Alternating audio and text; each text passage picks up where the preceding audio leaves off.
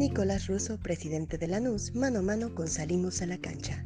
¿Cuál es el balance que haces del club hablando de todas las actividades y deportes en este último 2019 y qué objetivos tienen para este 2020?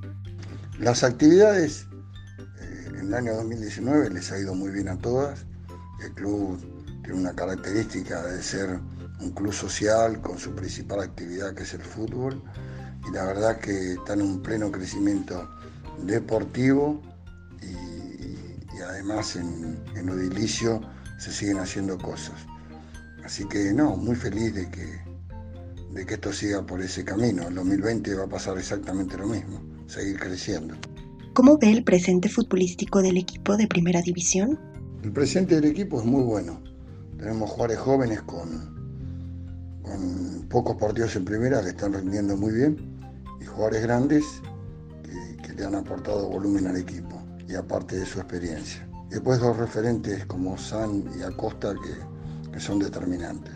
Así que nada, nos faltan cantidad de partidos para que estos jóvenes se terminen de consolidar en la primera nano.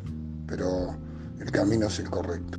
¿Le gustaría que Luis Ubeldía siga en su cargo? ¿Mantiene conversaciones con el entrenador en este momento o va a esperar a la reanudación de todo para hablar sobre ello? Luis Ubeldía, nosotros no tenemos ninguna conversación, hay una relación muy particular. Él es un chico criado en este club. Yo creo que tenemos para, para un tiempo largo de estar juntos, porque él está cómodo, nosotros muy cómodos con él.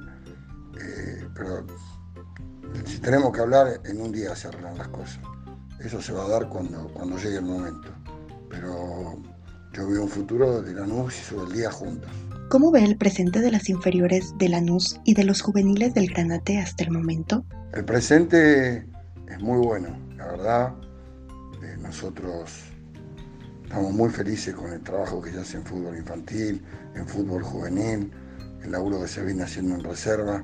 Lanús tiene por muchos años asegurado planteles importantes, porque en cada división tenés varios jugadores que van a jugar en primera y a un gran nivel. Así que estamos muy felices. Va a ser difícil retener a los jóvenes que tienen su lugar consolidado en primera como Lautaro Valenti, Pedro de la Vega o Alexander Bernabei. No es ni difícil ni no difícil. Al momento que llegue una oferta que sea muy importante para el club, eh, son jóvenes con un futuro tremendo, y, destino de Europa y las mejores ligas, eh, Lanús va, a proceder a transferirlos. Pero porque el fútbol argentino es así. Así que no, no es ni difícil ni no. Simplemente cuando el jugador eh, le, caiga bien la oferta y a Lanús le cierren los números, la, la operación se va a hacer. ¿Cómo se encontraba antes de que ocurra el parate del fútbol la economía del club? No, Lanús es un club ordenado, que bueno, eh, el hecho de que necesitamos vender dos jugadores por año para equilibrar los números, y hace un año y medio que no, hace ningún, no se hace ninguna venta.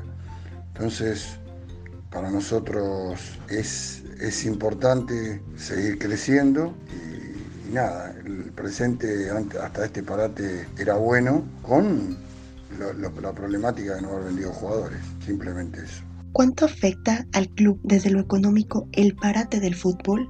Esta situación de, esta pandemia que está ocurriendo a nivel mundial, no solo al fútbol, afecta a todo el mundo. El daño económico va a ser muy grande en todos los aspectos de, la actividad económica del país y del mundo.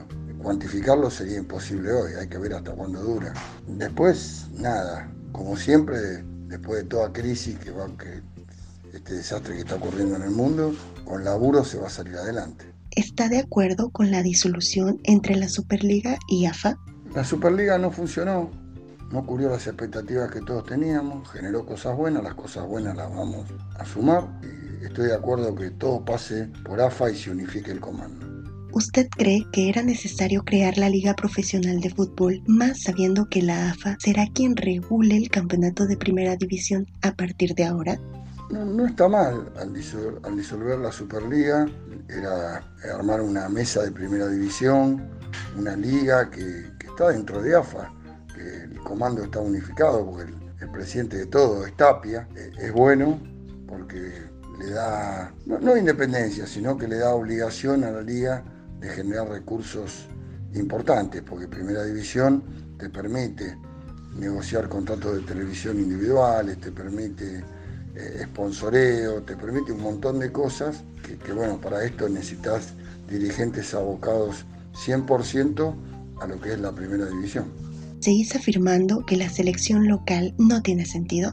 Sí, totalmente. Yo no, no creo en los seleccionados locales, en la selección, eh, sea su 20, su 23, eh, la, mayor, igual que las juveniles, deben jugar los mejores.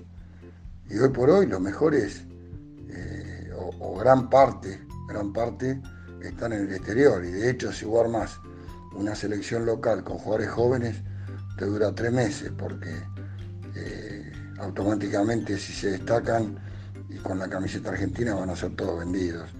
Yo creo que la selección eh, mayor debe estar armada por los mejores jugadores. Y hoy, por un tema económico, por un tema de país, están en el exterior.